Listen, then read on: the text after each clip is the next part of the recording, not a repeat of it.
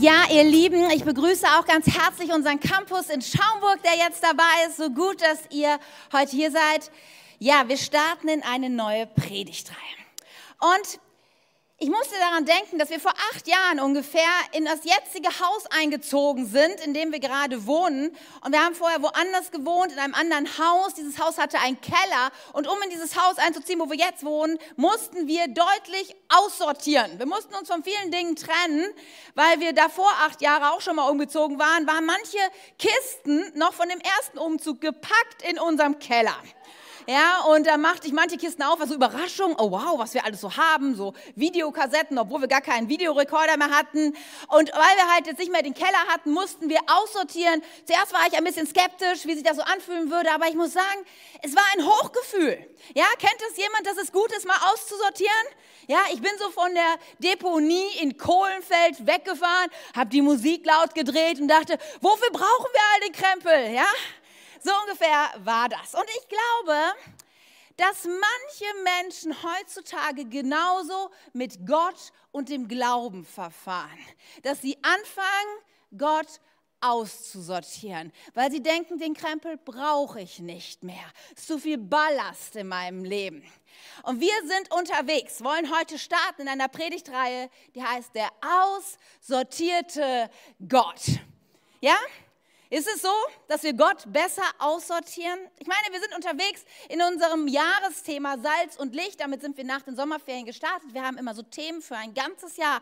Und innerhalb dieser Themenreihe Salz und Licht des Jahresthemas gucken wir uns unterschiedliche Dinge an. Und wir starten jetzt mal in etwas, bisschen was Besonderes, in eine apologetische, das heißt den Glauben verteidigende Predigtreihe. Weil viele Leute doch heutzutage sagen, was, du glaubst?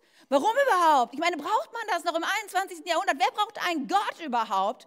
Und wir wollen, mein, unser Ziel, unser Gedanke dahinter ist, ich glaube, ich glaube so sehr, wir Christen müssen wieder neu sprachfähig werden. Ja, ich glaube, so viele Christen sind eingeschüchtert von, von dem Gegenwind, der ihnen manchmal entgegenkommt, wenn sie sich dazu bekennen, dass sie an Jesus glauben. Aber ich glaube auch, dass vielleicht ganz bisschen so in unserem Herzen, dass wir uns auch so eine gewisse Art von Gott zusammengebaut haben, der vielleicht nicht der wirkliche Gott ist. Dass wir so auch schon dem, dem, Mainstream, der so auf uns einwirkt, irgendwie auf die Schliche gekommen sind und auch nachgegeben haben in manchen unserer Überzeugungen. Und wir haben ein bisschen was zusammengestellt und in den nächsten Wochen werden wir uns mit folgenden Themen beschäftigen. Heute reden wir darüber, ist Gott eigentlich uninteressant, unsympathisch und unbewiesen? Und dann nächste Woche werden wir darüber nachdenken, glauben wir nicht alle an den gleichen Gott? Ich meine, eigentlich macht es doch keinen Unsinn, keinen, keinen, keinen Unterschied, oder? Ob du jetzt Moslem bist oder am Buddha glaubst oder Schamanen, keine Ahnung, ist doch alles irgendwie eine höhere Macht, kannst auch Edelsteine, irgendwelche Energien zusprechen. Geht doch alles, oder? Danach werden wir uns mit der allgegenwärtigen Frage stellen, die so viele Leute bewegt. Was ist eigentlich mit dem ganzen Leid auf dieser Welt? Eine wichtige Frage, die man nicht übergehen darf. Dann machen wir eine kurze Pause, weil wir einen Gastsprecher haben. Und am 4.2. werden wir darüber reden, ob Gott eigentlich ein Hater ist. Denn seien wir mal ehrlich, Gott ist doch gegen alles, oder? Gegen alles, was Spaß hat, gegen so viele Personengruppen ist Gott. Und der Sache wollen wir mal auf den Grund gehen. Und wenn du hier sitzt und denkst, ich kenne da jemanden, mit dem habe ich schon mal drüber gesprochen, vielleicht wäre das eine super Sache, ihn einzuladen und zu sagen, in dem Sonntag sprechen wir genau über die Frage. Und vielleicht wäre es auch gut, wenn du selber sagst, hey, ich brauche mal ein paar mehr Grundlagen, damit ich in meinen Gesprächen draußen, in meinem Arbeitsplatz, in, meiner Familie, in meiner Nachbarschaft, ein mehr Standing, mehr Confidence, mehr Klarheit darüber habe, dass ich mich nicht verstecken muss, weil ich an Jesus Christus glaube. Wollen wir das? Erst heute werden wir darüber reden, ist Gott uninteressant, unsympathisch, unbewiesen? Ich bete mit uns noch und dann starten wir direkt durch. Jesus, so viele Menschen konstruieren sich einen Gott selber zusammen. So viele Menschen dekonstruieren unseren Glauben. Und ich möchte so sehr beten, dass, dass wir wach werden als der Christen, dass du uns wachrüttelst, auch mit dieser Predigtreihe, dass es jeden erdenklichen Grund gibt, dass wir zuversichtlich und glaubensvoll und selbstbewusst sagen können, wir glauben an Jesus Christus, den Retter dieser Welt. Jesus, ich bete so sehr, dass unser Herz auch wachrüttelst, da wo wir vielleicht ja, Dingen auf die Schliche gekommen sind, da wo wir in unserem Herzen vielleicht uns entfernt haben von dem wirklich wahren Gott, wo wir Dinge dazugepackt haben oder weggelassen haben, wie du wirklich bist. Herr Vater im Himmel, wir brauchen ein neues Gottesbild, ein klares Verständnis davon, wer du bist. Deswegen rede du zu uns und lass uns Salz und Licht sein, mehr als jemals zuvor. Amen. Amen. So, was haben wir hier? Ah, drei Leute wissen es, wie gut. Apostolische Glaubensbekenntnis, richtig. Und das ist, ähm, wenn man es mal kurz bündig sagen will, es ist äh, so 5. Jahrhundert, glaube ich, nach Christus entstanden. Es ist eine, eine Bewegung, also es gab vorher schon Glaubensregeln und daraus ist das entstanden. Es ist sozusagen, da viele Irrlehren damals kursierten, dachte man sich, wir formulieren mal was, was klar macht, woran wir glauben. Und ob du es glaubst oder nicht, das glauben wir heute noch. Ja, es hat sich nicht so viel verändert in alten Jahrhunderten und Jahrtausenden. Und auch wir, wenn du schon mal bei Intro warst, hast du das vielleicht gehört, dass wir als, als, als K21, das ist auch unser Glaubensbekenntnis. Ja, wir glauben das und es ist etwas in Freikirchen nicht so ganz üblich von unserer Liturgie her, aber in anderen Kirchen schon. Und ich dachte, heute machen wir es mal. Wir sprechen es mal gemeinsam und wir dürfen ruhig ein bisschen Respekt und Achtung davon haben. Daher, Wunsdorf und Schaumburg, lass uns mal aufstehen. Und falls du es nicht auswendig kennst, du siehst es sowohl hier drauf wie auch auf den Screen, lass es uns mal gemeinsam sprechen. Ich glaube an Gott, den Vater, den Allmächtigen, den Schöpfer des Himmels und der Erde und an Jesus Christus, seinen eingeborenen Sohn, unseren Herrn, empfangen durch den Heiligen Geist, geboren von der Jungfrau Maria gelitten unter Pontius Pilatus, gekreuzigt, gestorben und begraben, hinabgestiegen in das Reich des Todes, am dritten Tagen auferstanden von den Toten, aufgefahren in den Himmel. Er sitzt zur Rechten Gottes des allmächtigen Vaters. Und von dort wird er kommen, zu richten die Lebenden und die Toten. Ich glaube an den Heiligen Geist, die heilige christliche Kirche, Gemeinschaft der Heiligen, Vergebung der Sünden, Auferstehung der Toten und das ewige Leben. Amen. Amen. Du darfst dich gerne hinsetzen. Gewaltige Worte, oder? Das Bekenntnis unseres Glaubens. Aber ich könnte mir vorstellen, wenn du das jemand in der Wunsdorfer Innenstadt oder in der Fußgängerzone in Hannover vorlegen würdest und vielleicht sogar bei dem einen oder anderen, auch in Schaumburg und hier in Wunsdorf, könnte es sein, dass du gerade das gelesen hast und gesagt, ernsthaft? Das glauben wir? Und ich habe mal angefangen und ich habe mir ein bisschen überlegt, okay, wir tun jetzt mal so, als wäre ich irgendjemand auf der Straße und ich fange mal an, das ein bisschen zu hinterfragen, weil so viele Leute dekonstruieren unseren Glauben. Sie fangen an, sich ihren eigenen Glauben, ihre eigene Religion, ihren eigenen Gott zusammenzubauen. Und genau das machen wir mal, weil ich finde, da sind eine Menge Dinge irgendwie ein bisschen komisch, oder? Also fangen wir mal an. Ich glaube an Gott. Ja. Also ich glaube, da würden viele sagen, prinzipiell schon. Also an Gott glauben kann man. Ist ja irgendwie eine große, allmächtige also Macht, das geht vielleicht so. Aber den Vater, den Allmächtigen. Ich weiß nicht, hattest du ein gutes Verhältnis zu deinem Vater? Keine Ahnung, ich nicht so unbedingt, weiß ich nicht. Und allmächtig, ich meine, bei dem ganzen Chaos in der Welt soll Gott allmächtig sein. Also wenn er wirklich allmächtig wäre, dann würde er ja ein bisschen mehr eingreifen. Das brauchen wir schon mal nicht mehr. Den Schöpfer des Himmels und der Erde, ich meine, wir glauben doch an Evolution und Urknall, das brauchen wir auch nicht. Und an Jesus Christus, seinen eingeborenen Sohn, unseren Herrn. Mittelding, würde ich sagen. Weiß ich nicht so wirklich, weil Jesus, gab es ihn wirklich? Und Herrn heißt das, der bestimmt über mich. Das lassen wir mal noch so auf dem Prüfstand, weiß ich noch nicht. Ähm, empfangen durch den Heiligen Geist, geboren von der Jungfrau Maria, Jungfrauengeburt, ernsthaft im 21. Jahrhundert, kann weg. Gelitten unter Pontius Pilatus, gekreuzigt, gestorben, begraben, ja, wahrscheinlich schon, historisch hat man das schon mal gehört, muss so in die Mittelposition zu Jesus, hinabgestiegen in das Reich des Todes, am dritten Tage auferstanden von den Toten, im Leben nicht. Er sitzt zur Rechten Gottes, des allmächtigen Vaters, von dort wird er kommen zu richten. Mega unsympathisch. Meint ihr ernsthaft? Jesus richtet? Das brauche ich schon mal nicht. Ich glaube an den Heiligen Geist, wer soll das sein? Die heilige christliche Kirche, bei all den Skandalen der letzten Zeit glauben wir doch nicht mehr an die Kirche, oder? Und die Gemeinschaft der Heiligen, das seid ihr? Ganz ehrlich, manche von euch sind ganz schön schreck. Wer soll denn an euch glauben? Im Leben nicht. Ja, und dann Vergebung der Sünden, Auferstehung der Toten, das ewige Leben. Das hört sich wiederum ganz gut an. Ich meine, wer will denn nicht die Schuld vergeben kriegen? Wer will nicht ewig leben? Ich finde, das passt. Mit Jesus bin ich mir nicht so sicher, den kicken wir auch heute mal weg. Also haben wir mal eben unseren Glauben dekonstruiert. Und ich finde, es ist eine gute Variante. Ich glaube an Gott, der mir vergibt, mir ewiges Leben gibt. Irgendwas fehlt noch. Ich glaube, ich kann noch was irgendwie addieren, weil ich glaube doch auch an die Liebe, oder? Ja, das hört sich immer gut an, wenn man das noch oben drauf packt. Und in der Bibel steht doch auch was von Liebe, Alex, oder? Ja, steht was davon, na gut. Okay, dann glauben wir an die Liebe, aber natürlich, Liebe schließt ja aus, wenn Gott uns liebt, dass jemals etwas Schlechtes in unserem Leben passiert. Das, das ist die Art von Liebe, die ich jetzt meine. Das heißt, eins, zwei, drei, ich habe meinen Glauben zusammen konstruiert. Ich glaube an Gott, Vergebung meiner Schuld, das ewige Leben und ganz viel Liebe. Wie geht's dir? Wie baust du dir deinen Glauben so zusammen? Darf ich dich mal was fragen? Weil ich bin mir fast sicher, dass der eine oder andere zwar jetzt gerade gelacht hat, aber innerlich gedacht hat, ja, so ganz unrecht hat sie ja nicht. Denn da sind ja Dinge, die sind erklärungswürdig, oder? Da sind ja Dinge, wo wir denken, ja, ich, also hier mit der Jungfrauengeburt, holla die Waldfee. War das wirklich so? Und, und ja, und so viele andere Dinge mit dem Richten. Ja, das ist unsympathisch, der Gedanke. Und deswegen wird es mal Zeit, dass wir ein bisschen der Sache auf den Grund gehen. Und wisst ihr was, ich habe heute sehr viel Leidenschaft für das Thema. Ich glaube, es wird Zeit, ihr Lieben. Es wird Zeit, ja, dass wir als Christen mehr Zuversicht, mehr Leidenschaft dafür haben, für unseren Glauben einzutreten.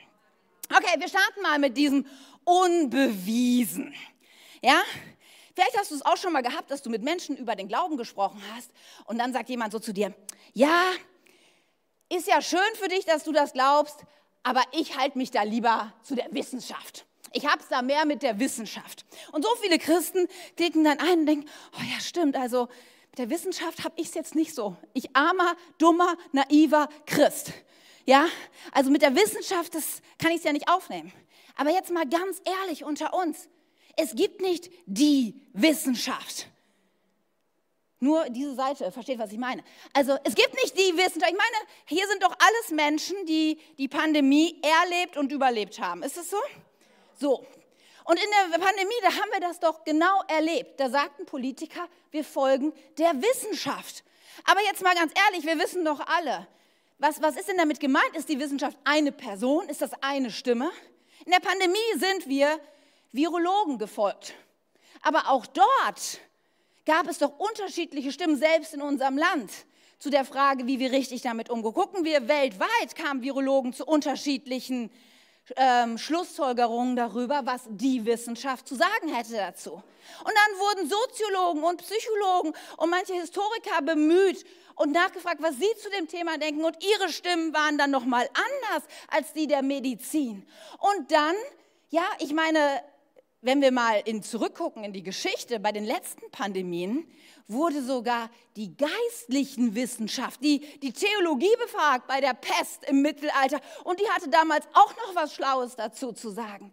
Und wir können auch, wenn wir das mal als kurz eben erlebt, mal zusammenfassen, es gibt doch gar nicht die Wissenschaft, die Stimme der Wissenschaft. Und so wird uns das entgegengehalten und es wird so getan, als ob es da nur einen Riesenkonflikt gäbe. Auf der einen Seite das hell strahlende Licht der Wissenschaft und auf der anderen Seite die dunklen, finsteren Mächte der Kirche und des Glaubens. Und dazwischen muss man sich irgendwie entscheiden und das ist Unsinn. Das ist Unsinn. Es fängt schon damit an, dass wir überhaupt mal festlegen müssen, wie wir denn die Bibel überhaupt verstehen. Um das klar zu machen, die Bibel ist unser Fundament. Autorität für unser Leben und unseren Glauben. Wir glauben, dass die Bibel wahr ist. Das tun wir in dieser Kirche. Aber wir müssen verstehen, was die Bibel ist und was sie nicht ist. Und die Bibel ist kein naturwissenschaftliches Lehrbuch. Dazu war sie nie bestimmt. Paulus erklärt uns, was die Bibel ist, in 2 Timotheus 3, Vers 16 und 17. Da heißt es, die ganze Schrift ist von Gottes Geist eingegeben und kann uns lehren, was wahr ist und uns erkennen lassen, wo Schuld in unserem Leben ist. Sie weist uns zurecht und erzieht uns dazu, Gottes Willen zu tun. Durch die Schrift bereitet Gott uns umfassend vor und rüstet uns aus für alles, was wir nach seinem Willen tun sollen. Die Bibel hat nicht den Anspruch, ein Biologie- oder Physikbuch zu sein. Aber die Bibel hat den viel größeren Anspruch, dir zu zeigen, warum du lebst, wie du leben sollst, wohin das Ganze führt, was Wahrheit wirklich bedeutet und was dein Verhältnis zu deinem Schöpfer angeht. Und weißt du, was der Clou an der ganzen Geschichte ist?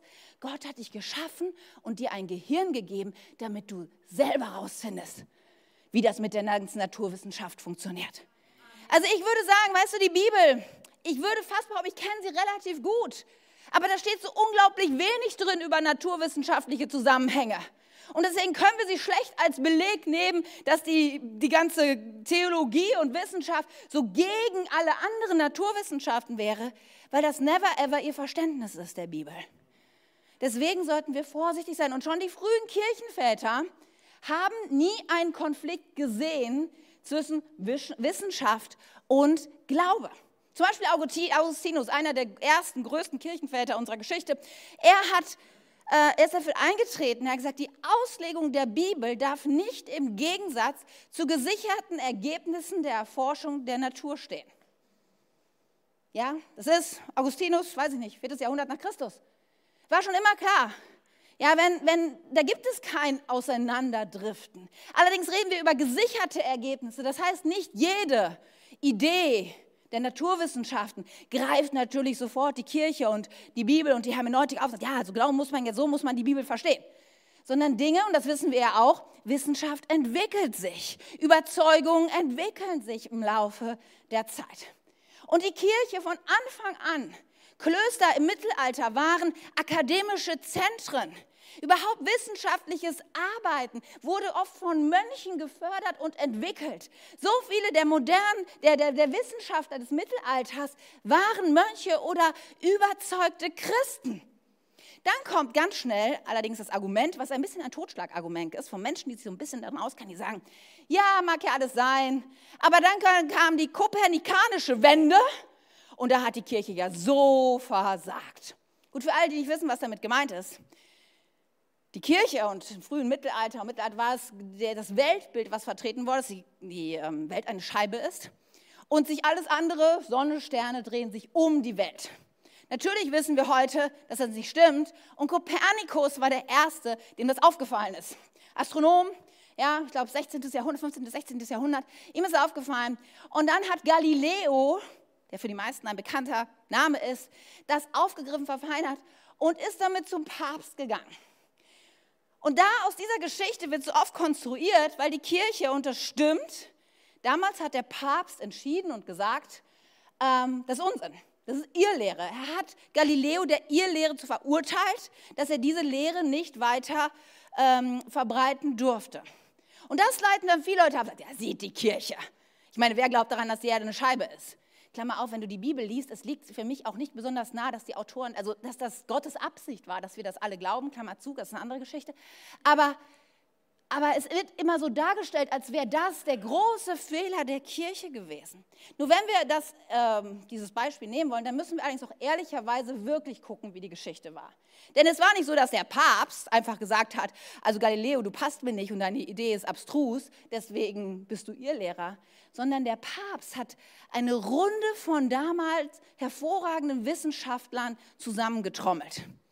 Er hat nicht nur Galileo gehabt, er hat eine Menge von anderen Wissenschaften gehabt und hat gefragt, wer, wie ist das? Ist die Erde eine Scheibe? Ist die Erde eine Kugel? Und es war nun mal so, dass sowohl Kopernikus wie auch Galilei entscheidende Fehler hatten. Sie haben nämlich davon ausgegangen, dass die, dass die ähm, Planeten in einem Kreis um die Erde ähm, laufen, was mathematisch nicht berechenbar war. Und die anderen Wissenschaftler wussten das, haben gesagt, das funktioniert so nicht. Das sind Fehler, das kann nicht so sein.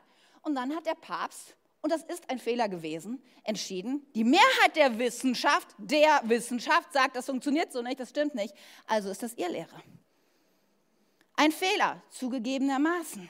Aber wenn wir Fakten haben, dann müssen wir auch wissen, um was es wirklich geht, geschichtlich. Und der Kirche hier nicht den schwarzen Peter zuschieben nach dem Motto, war ja schon immer gegen jeden Fortschritt und Wissenschaft. Und was wirklich auch die Wahrheit ist, dass Kopernikus, Galilei und auch alle Kepler, der dann hinterher nämlich festgestellt hat, dass es nicht die Kreise sind, sondern die Ellipsen sind, alle sie waren gläubige Christen.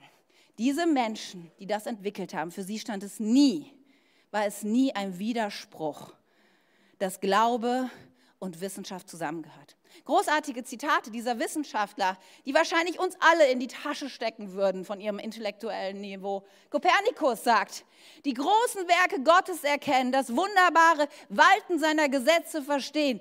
Was kann dies anders sein als eine Anbetung des Höchsten, die, die diesem wohlgefällig ist? Galileo sagt, die Herrlichkeit und die Größe des allmächtigen Gottes zeigt sich wunderbar in all seinen Werken. Das wären Texte für Worship-Songs, ihr Lieben, oder? Ja, Kepler sagt, die Geometrie ist einzig und ewig ein Abglanz von Gottes Geist. Dass Menschen imstande sind, an ihr teilzuhaben, ist äh, einer der Gründe, warum der Mensch Gottes Ebenbild ist.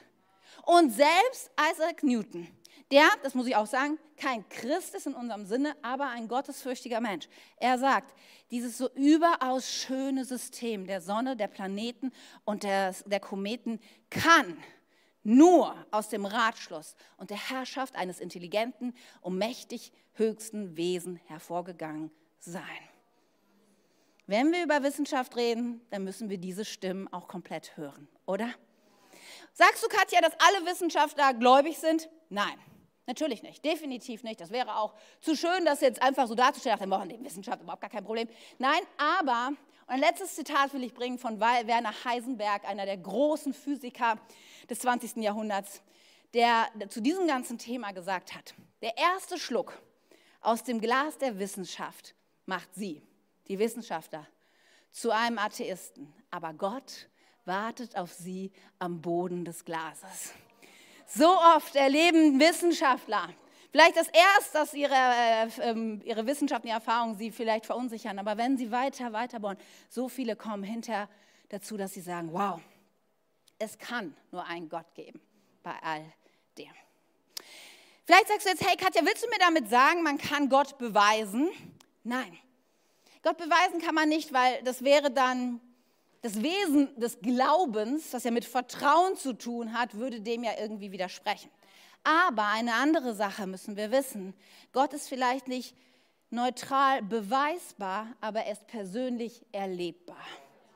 Und das ist ein wichtige, wichtiger Fakt, denn die Bibel spricht so sehr davon, dass da, wo wir Menschen uns auf den Weg machen, Jesus zu suchen, da lässt er sich finden, oder? Matthäus 7, 7 bis 8, da sagt Jesus, bittet und ihr werdet erhalten. Sucht und ihr werdet finden. Klopft an die Tür und euch wird geöffnet werden. Denn wer bittet, wird erhalten. Wer sucht, wird finden. Und die Tür wird jedem, jedem geöffnet, der anklopft. Oder Jakobus sagt, kommt zu Gott und er wird euch entgegenkommen. Und das ist ein Versprechen, was ich mich traue heute zu machen. Für jeden in diesem Raum, für jeden in Schaumburg, für jeden, der es online hört. In dem Moment, wo du dich aufmachst, dem wirklichen Gott, nicht deinem selbst zusammengebastelten Gott. Sorry, den gibt's nicht. Das hier ist Unsinn. Aber den Gott, der all das ist, was wir gerade am Anfang proklamiert haben, wenn du ihn suchst, du wirst ihn finden. Er wird sich dir zeigen. Und ich persönlich kann zwar dir nicht Gott beweisen, aber manchmal frage ich mich, warum muss ich das überhaupt? Wäre es nicht andersrum, beweis mir doch erstmal, dass es keinen gibt? Ich meine jetzt ganz ehrlich, ich könnte hier, ich könnte so viele Menschen kenne ich hier und ich könnte sie einzeln auf die Bühne rufen und sagen, erzähl mir, wie du Gott erlebt hast, erzähl mir, was Gott in deinem Leben getan hat, welche Wunder du erlebst, wie er sich dir offenbart hat. Und wir werden Stories über Stories über Stories hören, hier und auch in Schaumburg. Ja, wie Menschen Gott erlebt haben. In meinem eigenen Leben, mein, eins meiner größten Wunder ist, dass, mein, dass die moderne Wissenschaft mir gesagt hat, dass ich nie Kinder haben werde. Und so viele von euch. Zwei von denen habt ihr heute schon gesehen. Und die anderen, ihr wisst, ihr kennt alle meine drei Mädchen. Und dann, ganz ehrlich, manchmal, wenn Leute sagen, beweis mir deinen Gott, dann denke ich in Anbetracht meiner drei Töchter, beweis mir doch erstmal, dass es keinen gibt. Oder? Lasst uns mal ein bisschen selbstbewusster sein.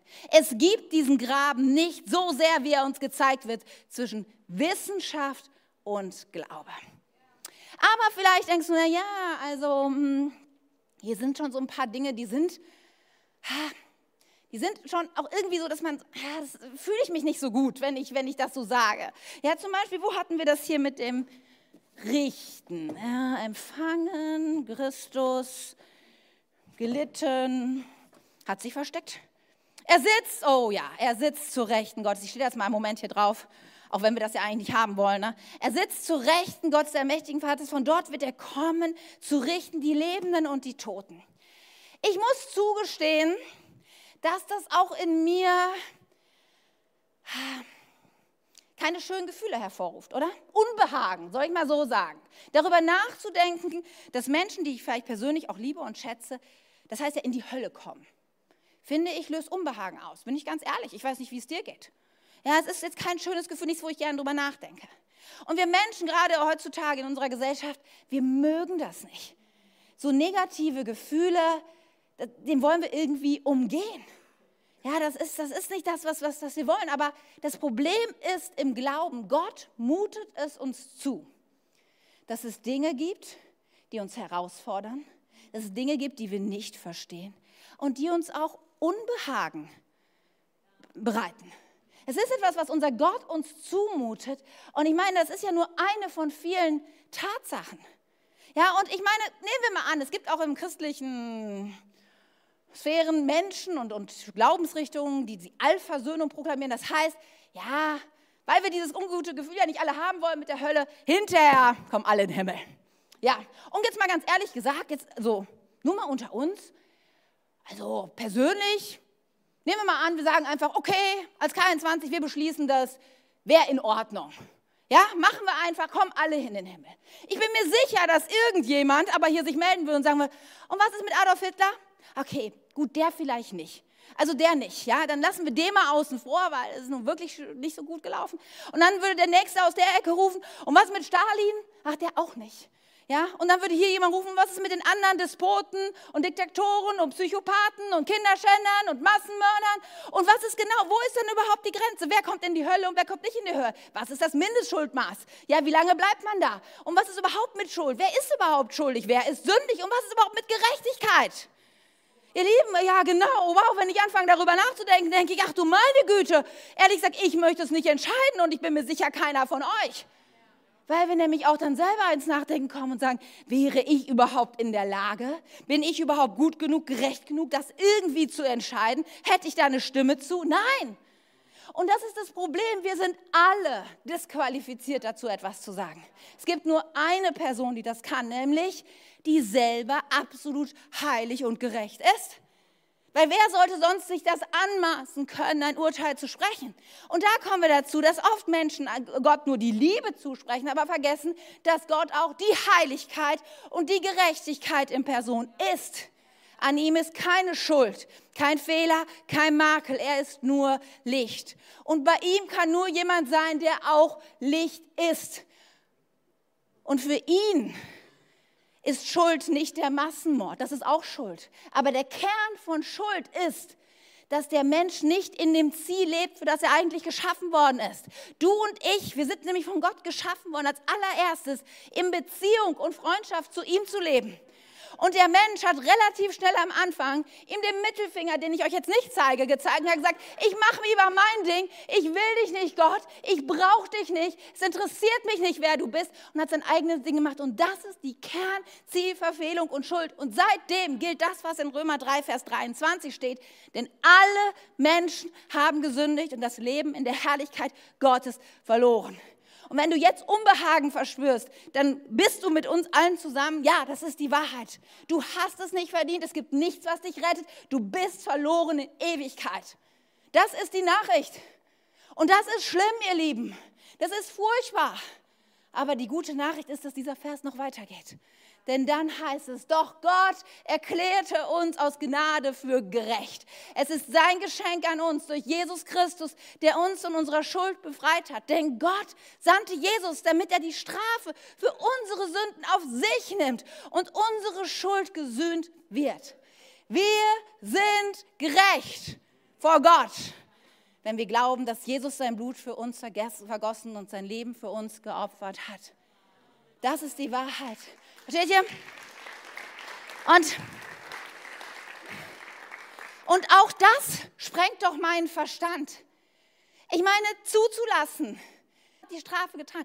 Und wenn ich mir das vorstelle, denke ich nur, oh meine Güte, Das ist eine Menge Unbehagen. Das ist eine Menge, was ich nicht verstehe. Aber das Einzige, was dann passiert, wenn ich diesen Gedanken zulasse, ist, dass es mich auf meine Knie bringt und mich verstehen lässt, dass ich nur eins kann, nämlich Jesus Christus anzunehmen und dass es mich in die Position bringt, die mir zusteht, nämlich dass er mein Gott ist. Und per Definition werde ich als sein Geschöpf ihn nie verstehen, nie berechnen können, nie vorhersehen können, nie verstehen können, seine Allmacht, Größe, Schönheit. Und das bringt uns, das ist das, das ist das Paradoxe im Glauben. Das ist das, was wir Menschen so fürchten. Diese Bankrotterklärung, irgendwann zu sagen, ja, stimmt, ich brauche dich, ich habe es nicht anders verdient. Du bist mein Herr, du bist meine Rettung, du bist meine Lösung. Es braucht diesen Moment, wo wir diesen Stolz niederlegen. Aber wisst ihr, was dann passiert? Es passiert, dass wir dann wieder in diese Gemeinschaft und Beziehung mit Gott hineinkommen, dass wir wieder seine Kinder sind und das verändert alles. Deswegen, du wirst nicht an dem Unbehagen vorbeikommen. Wenn das dein Ziel ist, das wird nicht funktionieren. Aber weißt du, Gott mutet es dir zu, um dir etwas Größeres zu schenken. Amen. Amen. Der letzte Punkt unserer, unserer Wortauflistung ist uninteressant. Ich meine ganz ehrlich, also ich finde diese Debatte heute Morgen nicht uninteressant, aber vielleicht geht es dem einen oder anderen so, dass er denkt, hoffentlich kommt sie bald zum Ende. Aber was ja bei diesen Gedanken so ein bisschen mitspringt, ist, dass wir uns mal fragen, ist das noch zeitgemäß? Ist das relevant überhaupt? Ich meine, dieser, dieser Glaube an Gott, brauchen wir das noch? Und dieser Gedanke, den finde ich persönlich sehr interessant, weil, äh, wo haben wir hier Jesus gelassen? Ich muss mal einmal kurz schauen. Da, da, da, da. Damit ihr auch was sehen könnt, kicke ich das jetzt mal ein bisschen hier auch zur Seite. Ich meine, Wer braucht es denn heutzutage noch? Und das finde ich manchmal ein sehr, wenn Leute sowas sagen, sehr geschichtsvergessen und auch ein bisschen arrogant, denn wenn wir mal ehrlich sind, unser deutsches Grundgesetz, die amerikanische Verfassung, all die Werte, die wir gerade oft so extrem hochhalten, sie finden doch ihre Wurzeln alleinig im christlichen Glauben. Das ist die Wahrheit. Ich meine, Lass uns doch mal kurz, und das meine ich nicht wertend oder richtend, aber lasst uns doch mal ganz aktuell einen Blick in den, in den Nahen Osten zurzeit werfen. Ich habe heute Morgen, glaube ich, gelesen, dass im Iran eine Frau mit 76 Peitschenhieben dafür bestraft worden ist, dass sie kein Kopftuch getragen hat. Und jetzt, ich meine, wie gesagt, ohne Wertung, nur wir sehen, dass Kulturen und Gesellschaften, die nicht den christlichen Glauben als Fundament haben, sich sehr schwer tun mit Gleichberechtigung, mit Freiheit und Barmherzigkeit, weil, ihr Lieben, und da könnten wir jetzt noch lange drüber reden, aber aufgrund der Zeit lasse ich euch mal weg, warum, also das alles abzuleiten, aber Jesu Lehre, Jesus als Person, er ist der Gründer und in ihm stehen diese Werte, die wir zurzeit doch so unheimlich hochhalten. Gleichheit. Ich meine jetzt mal ganz ehrlich, die ganze MeToo, LGBTQIA+, ja, Black Lives Matters, all das ist doch gegründet auf den Wert der Gleichheit. Und dieser Wert ist gegründet auf Jesus Christus, der immer schon dafür einstand, dass alle Menschen gleich sind. Jesus hat sich mit dem Menschen abgegeben, mit dem sich sonst kein Mensch abgegeben hat. Jesus war ein Freund der Frauen, der Sünder, der Ausgestoßenen. Jesus war für Gleichheit. Und wir in unserer Gesellschaft, wir machen etwas Verrücktes. Wir trennen das Königreich von seinem König. Wir wollen die Moral, aber nicht den Ursprungsort, nicht die Person, nicht die Geschichte, die uns erklärt, wie das Ganze funktionieren kann. Und dann nehmen wir solche Werte wie, wie Freiwilligkeit und sagen, ja, das wollen wir, genau, moralisch, hochhalten, das ist super. Ja, wir wollen, dass alle Menschen freiwillig machen können, was sie wollen. Aber wir merken, oh Mann, das hält gar nicht. Das, das bleibt ja gar nicht stehen, das funktioniert gar nicht so. Es ist irgendwie schwierig und wir, wir, wir, wir trennen die Moral von ihrem Schöpfer. Und wisst ihr, seit 2000 Jahren Christenheit, es ging nie so sehr um die Moral und die Gesetze. Es ging immer um Jesus, um die Person dahinter. Und wisst ihr, was zurzeit passiert? Das finde ich, hört mir gut zu, das ist nämlich unglaublich interessant. Da, wo wir die Moral hochheben und von ihrem Schöpfer trennen, da erleben wir, dass wir Menschen gar nicht in der Lage sind, Von uns aus heraus, nämlich Gleichheit, Freiheit, Brüderlichkeit, Fortschritt. Das sind diese Werte, die, die Jesus programmiert. All das können wir gar nicht tragen. Wir versagen da drin, weil wir sie trennen von Jesus, weil Jesus Christus und der Heilige Geist, der uns lebt, sie machen uns fähig, sie inspirieren uns, genauso zu leben. Und die Person Jesus Christus vergibt uns, wenn wir nicht schaffen, so zu leben. Und in der heutigen Gesellschaft, ja, wir haben das Königreich von seinem König getrennt und erleben nicht einen Ort der Freiheit und Harmonie, sondern eine Gesellschaft des Hasses und der Anklage, weil wir die einzige Person, die uns vergeben könnten, aussortiert haben. Und so oft sehen wir so viel Hass, so viel Cancel Culture, weil Menschen doch eigentlich diese hohe Moral erfüllen sollten, aber sie leider nicht können. Und wir finden keine Vergebung und wir finden keine Freiheit, weil wir Jesus ausgekickt haben. Wäre es nicht an der Zeit, ihr Lieben, für unser Land, für unsere Gesellschaft, wäre es nicht an die Zeit, dass wir Christen aufstehen und sagen, wir haben eine Botschaft, die diese Welt so unbedingt hören muss.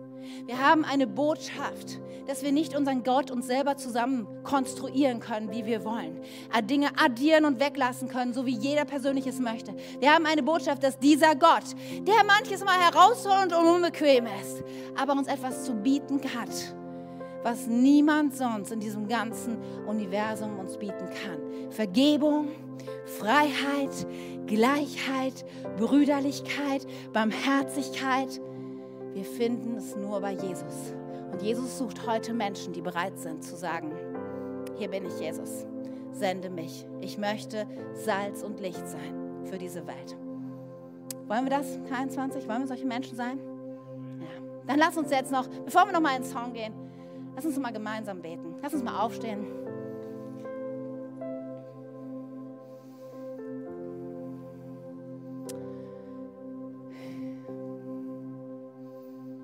Ja, Jesus, du bist die Wahrheit, du bist der Weg und du bist das Leben.